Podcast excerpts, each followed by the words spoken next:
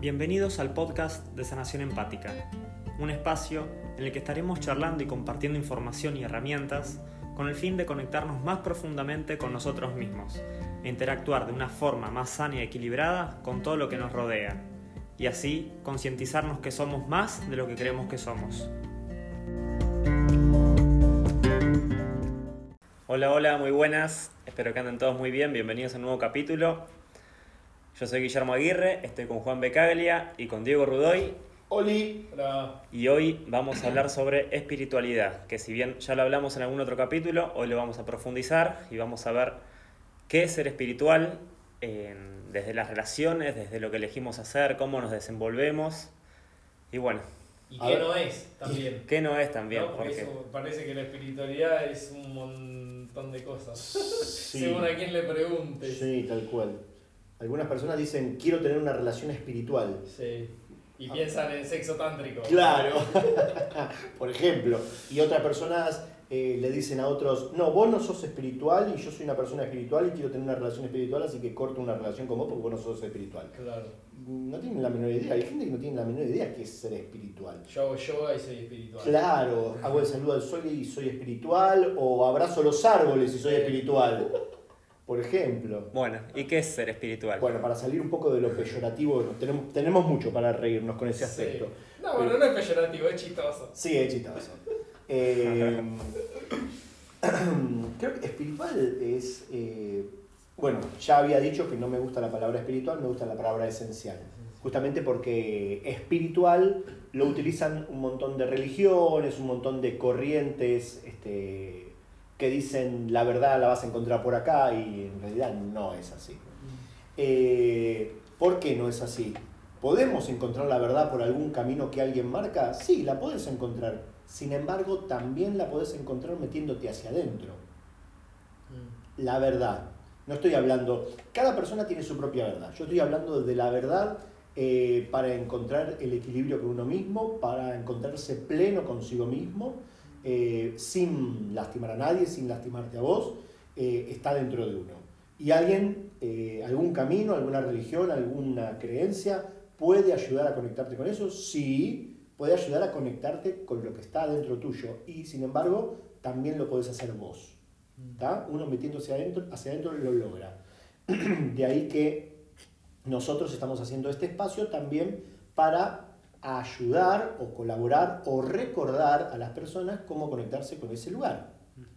Entonces, eh, somos, sabemos conscientemente que somos uno más de las o un grupo más de todas las personas que componen este mundo que eh, estamos haciendo exactamente lo mismo.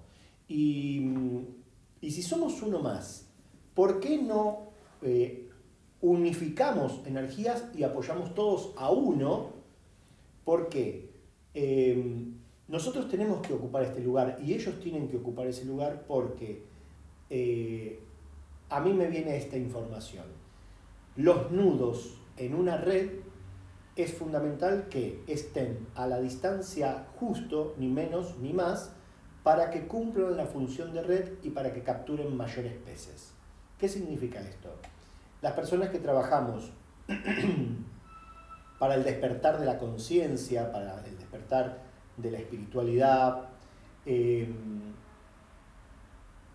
lo hacemos en diferentes lugares porque la energía que nosotros manejamos y que otros manejan va apuntada a distintas personas. Hay gente que va a llegar a través de una técnica y otros van a llegar a través de otra técnica. Y nosotros cumplimos la función para un grupo de gente. No decimos que nuestra verdad es absoluta, solamente decimos nosotros te podemos mostrar por este lado. Diego, la técnica Sí. puede ser también funcionar como, como una excusa o como una manera de alejarse de la, de la verdad. Y algunas veces te aferrás tanto a la técnica Mm. que decís, terminás siendo la técnica y te olvidás de lo que estabas tratando de desarrollar. Eh, en algún momento, a ver, por ejemplo, ¿no? pongámoslo, pongámoslo en papel para que se entienda, en castellano. Hay mucha gente que se dedica a meditar todas las mañanas para conectarse con la espiritualidad y por ahí en algún momento lo logró, pero sigue meditando todas las mañanas. Mm. Por lo tanto, se termina aferrando al método y no al haber encontrado. Hay muchos caminos de búsquedas espirituales que se dedican a buscar y que te morís buscando. mm. Sí, claro. Y en realidad el camino eh, de búsqueda es para encontrar. Una vez que encontrás, tenés que disfrutar lo que encontraste y plasmarlo en toda tu vida. Por lo tanto, no estoy de acuerdo en los caminos de búsqueda si no hay un momento determinado que encuentres. Y eh, encontrar es una, es una decisión tuya o te sucede y Sí, lo ves o no lo ves. sí. A ver, esto pasa siempre con Juan, que te da una opción y te da la, la otra opción y las dos son válidas. ¿Por qué? Porque una opción tiene que ver con una corriente de pensamiento de un grupo de gente y la otra opción tiene que ver con el otra, la otra corriente. Por lo tanto, las dos son, son válidas. ¿Qué quiere decir? Eh, vamos de nuevo porque me fui por las ramas. Eh, algunas veces querés encontrar, decidís encontrar y encontrás. Y otras veces estás en búsqueda y no decidís encontrar. No, todos quieren encontrar. ¿Y por qué? Si todos quieren encontrar, algunos encuentran y otros no encuentran. Tiene que ver con la confianza en uno mismo. La confianza que vos tenés desarrollada en vos o devastada a través de los círculos sociales que te, eh, que te encontrás o a través de el método, porque hay muchos métodos que te dicen ven a encontrar la iluminación y el mismo método te, te lo está impidiendo. Claro. ¿Cómo es eso?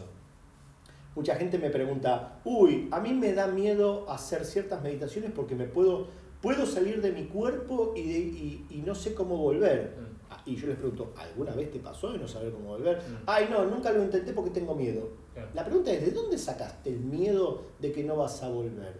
A ver, si yo tengo la habilidad, tengo las piernas, tengo los brazos, tengo nada, la silla de rueda, tengo el bastón, tengo lo que sea, la- la- una, algo, una herramienta para poder salir de mi casa, ir hasta la esquina, ir hasta dentro de 20 cuadras, tengo la habilidad también de volver. O sea, la naturaleza no es estúpida. Si te da la capacidad para hacer algo. La herramienta, la inteligencia, lo que sea, para hacer algo, también tenés la herramienta para deshacerlo. Por lo tanto, los temores son puestos a través de la sociedad. Los maestrillos crean una técnica y te dicen, pero mirá que no vas a llegar a desarrollarlo si yo no te guío o si no te ayudo a volver. Claro. Esa, eso está mal. Mm. En realidad, una persona puede desarrollar cualquier cosa, cualquier capacidad, cualquier potencial y puede controlarlo también. Porque la- las claves están dentro de nosotros. Un verdadero maestro, un verdadero maestro, eh, te enseña a que vos te transformes en tu propio maestro. Mm. Te enseña a confiar en vos. Claro. Mm. Y si vos te quedás al lado de ese maestro, es por, para compartir, para aunar fuerzas. Pero el maestro tiene que aceptar, perdón, mejor dicho, el maestro tiene que insistir que vos reconozcas tu propia maestría. Si ese maestro te dice, sí, sí, vos sos maestro, pero abajo mío, entonces no está bueno. No, es, no hay libertad. Siempre va a haber uno que, que sea la cabeza y lo- un- una, Una pirámide. una pirámide. Y eso no es así. A ver, una de las informaciones que siempre me llega es, esta es la época de los maestros. ¿Qué significa? Yo pregunté, ¿y qué significa la época? ¿Van a aparecer maestros que me van a guiar? Mm. Sí. Mm. ¿Y dónde están? Adentro tuyo. Mm. Wow. O sea, el maestro se tiene que desarrollar desde adentro. Y el maestro no es aquel que enseña. El maestro es aquel que tiene una maestría sobre una técnica. Mm. Y vos no le venís a enseñar nada a nadie, le venís a recordar cosas que ya están dentro. Por lo Mm. tanto, todos somos maestros. Digo, ¿se puede ser espiritual si nunca estuve con ninguna religión, nunca tuve ningún maestro espiritual, nunca hice yoga, una cosa así, que no tengo noción de energías superiores? No, tenés que leer mi libro. Y esperar ansiosamente el, que El, el- siguiente. el capítulo 2, el, el siguiente. sí, por supuesto, porque eh, espiritual o esencial, Guille, eh, tiene que ver con lo que te pasa internamente con lo que te pasa externamente. Es la unión de esas dos cosas. ¿Hay técnicas? ¿Hay métodos? Sí, hay técnicas y hay métodos. Y vos también podés inventar el tuyo propio. De hecho, a ver, entendamos, eh, yo por más que hice un montón de cosas que no eran relativamente espirituales, como artes marciales, meditaciones, la mayoría de las cosas me surgieron. Todos los métodos que yo utilizo para ayudar a que la gente se sane o, diferentes cosas, me surgieron de lo que yo hice conmigo mismo en mi conexión con la naturaleza. El mensaje es siempre este. Entonces, eh, sí, Guille, una, una persona puede ser sumamente espiritual y puede estar trabajando de arquitecto, de ingeniero, de lo que sea, y ser sumamente espiritual sin hacer el saludo al sol, sin abrazar un árbol, porque lo espiritual o lo esencial es que lo que estés haciendo le pongas toda tu esencia, todo lo que sos. Y al mismo tiempo, porque eso también sería devoción, sería eh, encerrarte en tu trabajo o en tu relación. Eh, espiritual es poner todo y también sacarlo.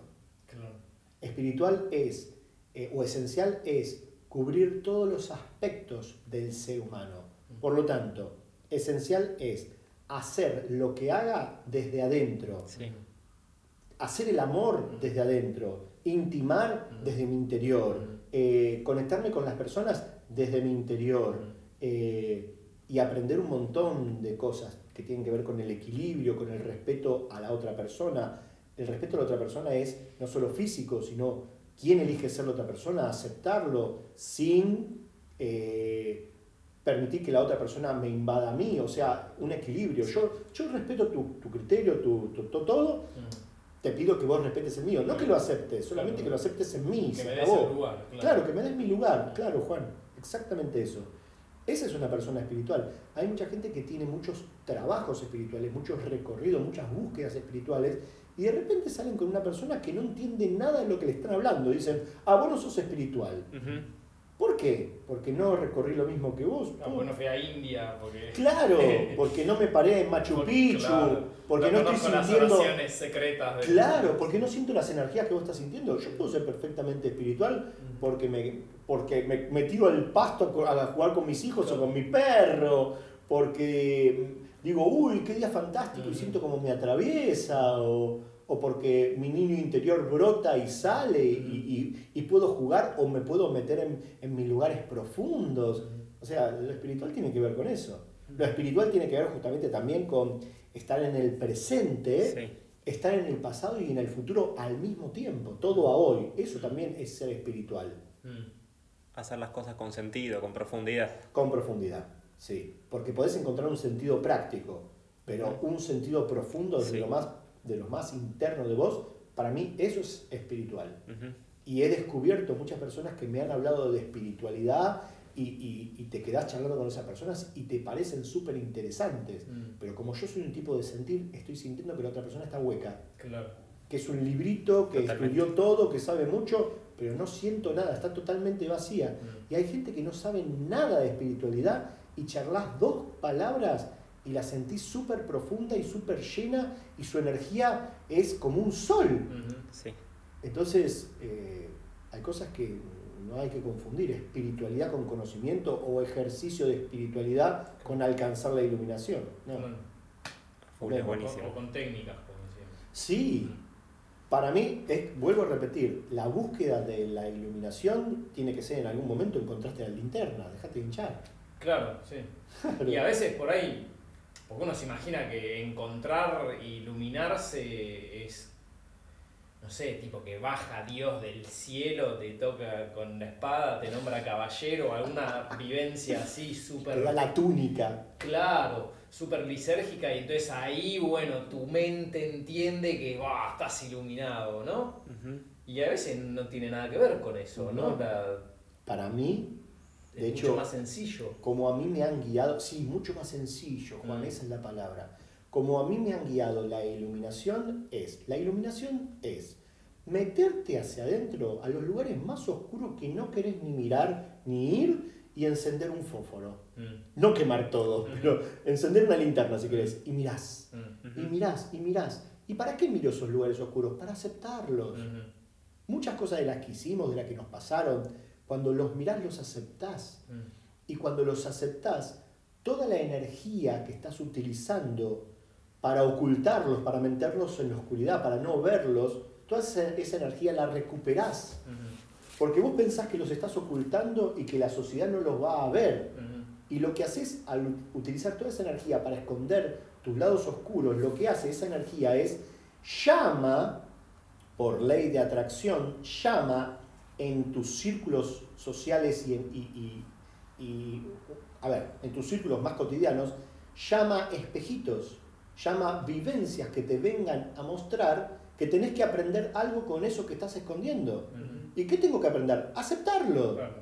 Y hasta que vos no aceptes los espejitos, las vivencias que te vienen, que se te presentan, porque vos las estás atrayendo inconscientemente, hasta que no las aceptes, no vas a aceptar eso que tenés escondido.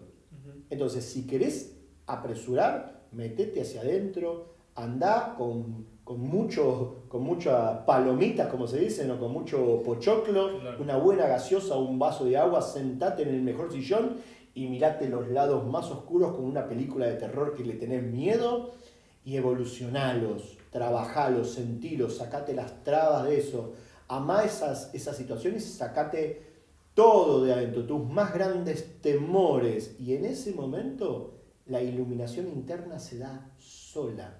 ¿Por qué? Porque así como atraes por ocultar estas cosas, cuando vos te iluminás por dentro, la energía que te rodea, que está fuera tuyo, dice, uy, mirá, este se iluminó, este está, está queriendo saber, mm.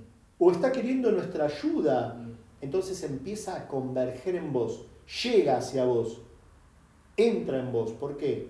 Porque los iguales se atraen. Entonces cuando vos tenés luz, atraes luz. Cuando tenés oscuridad, atraes oscuridad. Tengo una pregunta. Uh. Eso, respecto de la luz y la oscuridad. Sobre todo hablando del interior de cada uno. Em, la oscuridad, o sea, ¿cuál es la relación entre la oscuridad y la luz? La oscuridad es ausencia de luz, es que... Bien. Oscuridad es malo, luz es bueno. Claro. No. Como. Eh, combinemos. No va, no sé.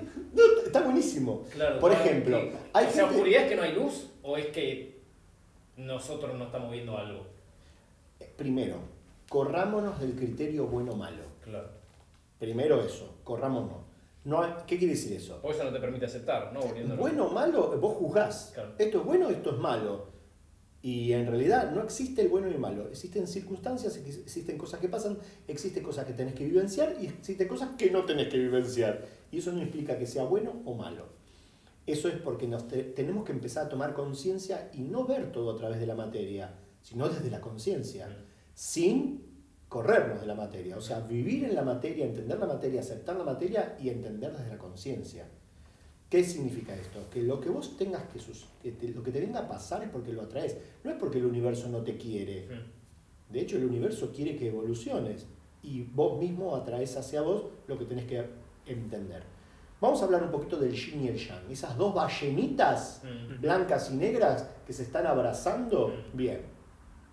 Que una es negra, la otra es blanca. ¿Sí? Y que la negra tiene una pequita blanca y la blanca tiene una pequita negra. Se atraen, todos dicen, ay, qué bueno el yin y el yang, la energía del yin y el yang es magnífica. Me la voy a tatuar el equilibrio, el equilibrio, me la voy a tatuar en la espalda, en el hombro, en la frente. Y en realidad, esas dos fuerzas son fuerzas antagónicas. Mm. ¿Qué quiere decir?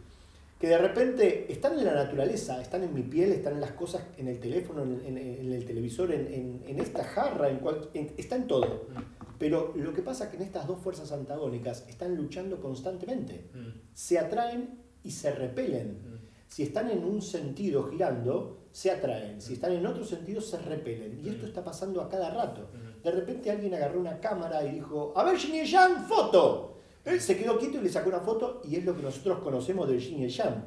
Pero el Yin y Yang está constantemente destruyéndose. Claro, es una peli, no es una foto. Sí, es una peli, no una foto. Una película. Se está destruyendo constantemente y se está apartando del otro constantemente. Es un combate constante. Esto que estamos, y encima es blanco y negro, más todavía. Eh, ¿Y esto está bien? No está ni bien ni mal, esto sucede. El equilibrio perfecto entre eh, los sexos, entre lo antagónico, entre los opuestos, es dejar de pensar que son opuestos. Mm. Tenemos que ver que hay algo más y esa es la tercera fuerza. Mm. La tercera fuerza, imagínense el yin y el yang con otra más, mm. ¿sí? otro de esas ballenitas. Ahí forman una trilogía. En la trilogía que es lo más potente que hay, después de la dualidad, a ver, la trilogía es la pirámide, mm. los tres lados del triángulo, es la tercera fuerza, es lo esencial, lo espiritual, es lo que une, lo que evita que se separe, lo que hace que todo funcione en equilibrio. ¿Está? Que no se acelere esa destrucción, ni, ¿no? Que se vivencie, que se aprenda mm. el aprendizaje de la destrucción, de la separación o de la unión, el aprendizaje de eso es lo espiritual. Mm. Es donde va a evolucionar la tercera fuerza a pesar de que sigue pasando lo que está pasando en todos lados. Y cuando algo evoluciona de todo lo que está pasando, algo queda. No es una repetición cíclica de todo. Mm. Y cuando algo queda, lo que queda el aprendizaje, la evolución es lo que se transmite. Y cuando lo transmitís, evitas en el futuro más destrucción, mm. más separación. Claro, porque si no es siempre algo que es distinto de algo y no hay unidad con nada. Claro. Entonces, entendiendo esto, entendiendo esto, decimos que la oscuridad es que está llamando la luz. Mm. O sea, ¿la oscuridad es ausencia de luz? Sí, es ausencia de luz, pero al mismo tiempo la oscuridad está llamando la luz. Mm. Quiere decir que si hay oscuridad, está atrayendo luz. Se nos hace presente todo el tiempo. Se hace presente. Y la luz también quiere decir que en algún momento se va a acabar y va a aparecer la oscuridad. Mm. El ciclo es constante. ¿Sí? Y no está mal ni estar en la oscuridad ni estar en la luz. Algunas veces estás en la luz y estás ciego. Y algunas veces estás en la oscuridad y... un faro. Estás, estás en faro, estás iluminando a otros. O estás en armonía con vos. Mm. ¿Me explico? Sí. Por lo tanto, no hay que repudiar ninguna. La idea es no padecerlas. Está muy bueno estar en la, en la luz sin creer que llegaste a algún lado y que sos faro del universo. ¿Sí? conformarte con vos y en, que, y en tus acciones y en tu palabra ser luz. Sin creer que vas a cambiar al mundo por ello. Eso es ego. Claro. Y en la oscuridad, cuando estás en la oscuridad y lo estás disfrutando, está todo bien. Si estás padeciendo estar en la oscuridad, bueno, ese va a ser el momento de que la luz va a aparecer. Mm. ¿Contesto más o menos tu pregunta? Sí. Sí, sí. Esto está fantástico, pero es filosófico. Mm.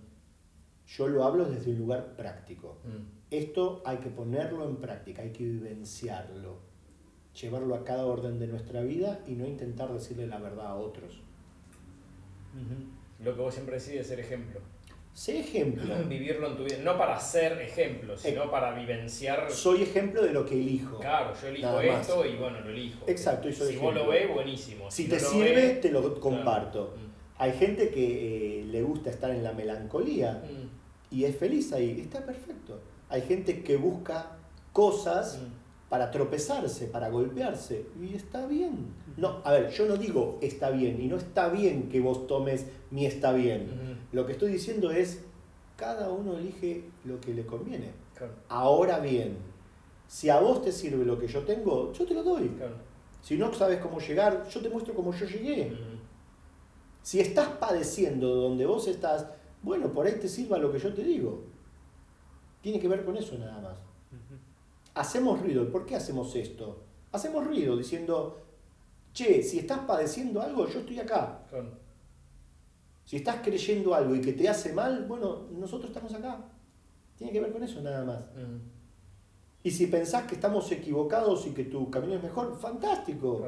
Te mando amor, te mando luz y bárbaro, bien. Si podés ayudar a otro, hacelo. Mm. Si lo podés convidar, convidalo. Mm. Si vos decís todos están equivocados y la vida es así, bueno, está bien. Mm.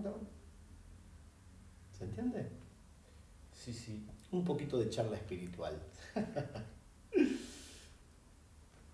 ¿Algo más, Guille, tenías? ¿Algún ejercicio que podamos pasar por ahí para alguien que esté escuchando? Uh, está bueno eso. Mm, sí. Bien. Eh, ¿Algún tip, algo que se puedan llevar y que se queden pensando después de, después de escuchar el capítulo? Más allá de meterse hacia adentro, fíjate cómo sentís vos que te podés conectar con la espiritualidad, sin escuchar nada. Puedes tomar, eh, si quieres hacer una nueva receta, toma esto de un lado, esto del otro, lo mezclo, a ver, esto me resuena mm. y esto hago. Eso es muy bueno. Lo que te conecta mucho con la espiritualidad son las energías sencillas, simples. ¿Cuáles son? La ducha, el agua, el, sol. el cielo, eh, los animales, los niños, las plantas. ¿Por qué? Porque es energía pura, no, no está degenerada. Entonces, eh, te conecta con la música, mm. la música, los sonidos, eh, las vibraciones hermosas los placeres simples, esto te conecta con tu parte más sensible. Entonces, cuanto más te conectes con esto, va a salir de adentro tuyo lo más sencillo y simple. Una vez que te conectes con eso, trata de plasmarlo en tu vida. Me van a decir, no, Diego, todo lo que me surge quiere destruir todo lo que yo estoy sosteniendo. Y bueno, será momento de dejarlo caer. Pero hay gente que está buscando la espiritualidad, hay gente que está buscando lo esencial, hay gente que se quiere conectar con eso, porque de hecho lo que está sosteniendo lo está padeciendo. Y bueno, cuando te conectaste, yo le advierto a las personas que vienen a trabajar conmigo, mirá que cuando se abra la caja de Pandora puede pasar cualquier cosa. Lo que estás sosteniendo lo vas a dejar de sostener. Mm. Lo que, claro, las cosas que estás haciendo por ahí no te dan ganas. No tengas ganas de hacerla. Entonces, que no tengan ni idea de quién sos. Sí, entonces yo cuando les advierto esto, le digo, estás a tiempo de irte de acá. No te cobro nada, andate, está todo bien. ¿Sí? Hay gente que me dice, me quiero sanar de la enfermedad que tengo. Perfecto. ¿Estás listo para dejar de sostener un montón de cosas? Claro, para que tu vida cambie. Claro, porque la sanidad tiene que ver con eso. Eh, así que el tip que doy es, metete hacia adentro, salí hacia afuera, conectate con los afueras más naturales y imagínate que todos tus poros se abren. Imagínate que sos como una, como una, como, como un colador, como una red. Y deja que todo pase. No te asustes. Y, y que arrase con todo. Que pase a través tuyo y te vas a dar cuenta que... relajado, sin resistirse. Sin resistencia, sí. Sin resistencia. Este es el primer paso. Después el segundo paso es eh, resetearse, habíamos dicho, no. Reprogramarse. Reprogramarse. Mm. Después viene la reprogramación emocional. Reemplazar software por otro. Sí, mm. una vez que encontrás la esencia, ¿por qué no la puedo plasmar en todo orden de mi vida? Porque hay falsos reconocimientos mm. de mi relación con los demás y ahí tenés que hacer un, como dijimos, una reprogramación. Una reprogramación. Y también se hace desde lo energético, ¿eh? Claro, porque vos un día, no sé, fuiste al parque, escuchaste, tuviste un rato que, no sé, fuiste a tomar mates a la plaza, estabas escuchando los pajaritos, el viento, te pegó el sol, te sentiste pleno, fantástico. Sí. Y al otro día fuiste a trabajar y nada de todo eso se presentó. Y la puta que lo parió. ¿Qué pasó? Claro, sí, ¿qué pasó? ¿Cómo, cómo, cómo, llevas el parque a, a, tu trabajo y a toda tu vida? de hecho, este es el problema máximo de todas las técnicas espirituales. Mm. Te hacen desconectarte del presente, pero cuando te volvés a conectar con el presente no lo podés unificar. ¿Y cuál es el eslabón perdido entre la parte esencial y espiritual y tu vida cotidiana? Bien, limpiarte vos. Mm. Hacer esto que, ¿cómo es? Reprogramación. Reprogramación. Igual no te lo acordás hoy porque lo viví diciendo. Lo vivo diciendo. La para la reprogramación tenés que limpiarte esencialmente, energéticamente de una mala programación, porque no se hace pensando diferente. No podés cambiar tu forma de pensar. Mm. ¿Por qué no puedo cambiar mi forma de pensar? Porque los pensamientos están basados en energías y las energías es lo que sostienen los sentimientos. Los sentimientos son los que generan los pensamientos. Mm. Claro. O sea que no podés cambiar la forma de pensar pensando, tenés que pensando usar otra manera. Sí, otra manera. Otra manera. Y la forma que es más poderosa que el pensamiento es el sentimiento. Y el sentimiento es el que modifica los criterios. Cuando vos dejás de poner energía, atención en un criterio, que es una forma de pensar, ese criterio pierde fuerza. Cuando vos te aferraste a ese criterio porque te ha funcionado, porque te salvó la vida como un salvavidas, vos le pones toda tu atención. Para recuperar y crear un nuevo criterio, porque este también te está haciendo perder ahora, para recuperar y crear uno nuevo, vos tenés que recuperar la energía y ponerlo en un criterio nuevo. Ahí se va, va a perder fuerza ese criterio. Diego, y si yo estoy agarrado a un criterio por nunca me cuestioné nada. O sea, mi vida es de tal manera y siempre apelé a los mismos criterios para interpretar el mundo, para verlo y para vivir mi vida y para hacer las cosas que hago. Sí. ¿No? De hecho. Pero, y yo no soy. Feliz. No soy feliz, pero tampoco soy consciente de que estoy agarrado a eso. Exacto. No soy consciente. ¿Qué hago en esa situación? O sea, no tengo. lo, lo único que sé es que hay cosas raras que no sé muy bien qué son, que tienen que me imagino que tienen que ver con qué es lo que siento. Sí. Pero yo creo que no soy una persona que siente. Yo creo que soy una persona que piensa. que, piensa. Todo y entonces toda mi vida hice las cosas así y entonces ni me, ni me identifico eso. Hay algo que no sé qué es, que a veces me jode, a veces no, y hay algo que mi vida es siempre así. Perfecto. ¿Qué hago? Jódete. Ok. No, no, no. Gracias. no, no, la broma es fundamental, la broma es fundamental. a ver, si no te cuestionas, bueno, vas a seguir como hasta ahora y no está mal. Mm. Pero de repente, si vos estás haciendo esta pregunta es porque en algún lugar existe el cuestionamiento. Mm. Tal vez no te cuestionás para adentro, tal vez señalás. ¿Viste cuando alguien señala con el dedo índice? Sí. Bien, se dice que el que señala tres dedos te señalan la voz. O sea, el meñique, el anular y el mayor te señalan la voz. Entonces, cuando vos le echas la culpa a algo, en realidad vos sos el responsable de que te esté pasando algo. Mm. Porque estás en el lugar, lo atraes, etc. Muy bien. ¿Qué vamos con esto? Cuando vos no te cuestionás nada en lo personal y vos decís, che, ¿por qué me tropecé con esta piedra? Porque vos elegiste ese camino. Mm. El primer, la primera forma de cuestionamiento es responsabilizar a tu entorno de lo mal que lo estás pasando porque no logras tus objetivos. Mm. Y ahí es el primer paso de darte cuenta, de tomar conciencia que si el entorno te agrede, si eh, no se te dan las cosas que estás esperando, si no estás siendo feliz con lo que estás haciendo, no te, tenés que dejar de mirar para afuera, tenés que empezar a mirar para adentro. Ese es el primer cuestionamiento. Pero ese, eso tiene que emerger de alguna manera de vos. Nadie puede venir a señalártelo y que vos te des cuenta, ¿verdad? a ver, no. Puede ser un... Más allá del libre albedrío y todo, digo, porque vos por ahí no estás, aunque venga Buda, reencarne y te señale dónde está la cosa, vos por ahí no la ves, no porque porque vos no estás en condiciones de, verlo, porque estás completamente enajenado en algún punto, ¿no? Se dice que las personas que ven las cosas es porque están listas para verlas.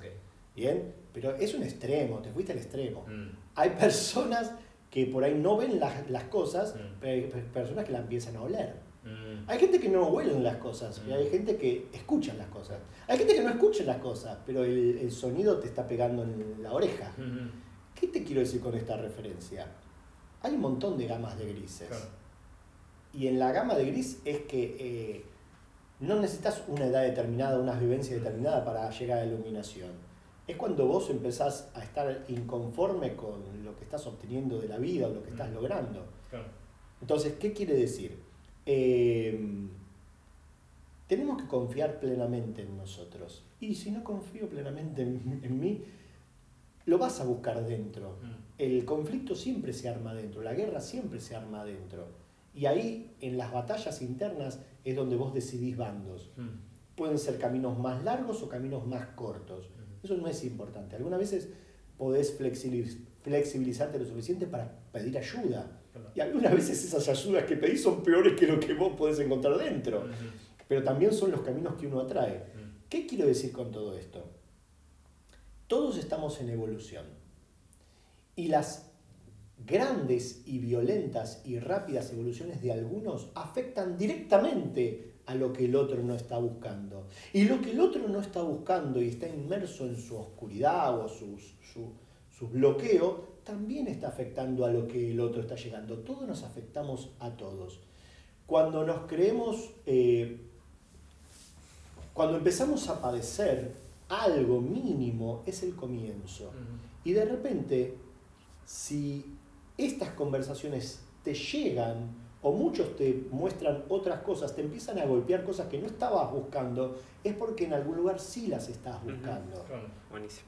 Sí las estás buscando. Entonces, eh, si, las energías te rozan, pero no te invaden, eh, las posibilidades son infinitas de que elijas otra cosa. Entonces, eh, vos estás hablando, por ejemplo, de personas de, cómo ayudar a esas personas. Mm. Vos tenés que saber que ya las estamos ayudando, mm. eh, o ya estamos colaborando con ellas, mm. o ya están pasando por un proceso. Aceptación. ¿Qué ibas a decir, Juan? Se fue, se fue, perdón. Eh, entonces, sí, hay gente que se identifican más con su pensamiento, hay gente que se identifican más con sus sentimientos, y en realidad todos pensamos y todos sentimos, algunos más en un nivel, más en otro. Eh, sin embargo, el sentimiento es fundamental en todos. Nadie carece de sentimiento de sentir. Ni hasta el ser más aberrante. Y ahí está la clave de la espiritualidad. Sentir y conectarse con ello. Sí, señor. Buenísimo, me encantó. Me alegro. Nos encanta que nos compartan cómo les fue con los ejercicios, así que si lo hacen, por favor, nos pueden mandar, que con gusto les daremos algún tip o simplemente nos gusta recibirlo. Nos pueden seguir en todas nuestras redes sociales y estamos en contacto. Hasta la próxima edición. Muchas gracias. Adiós. Chao.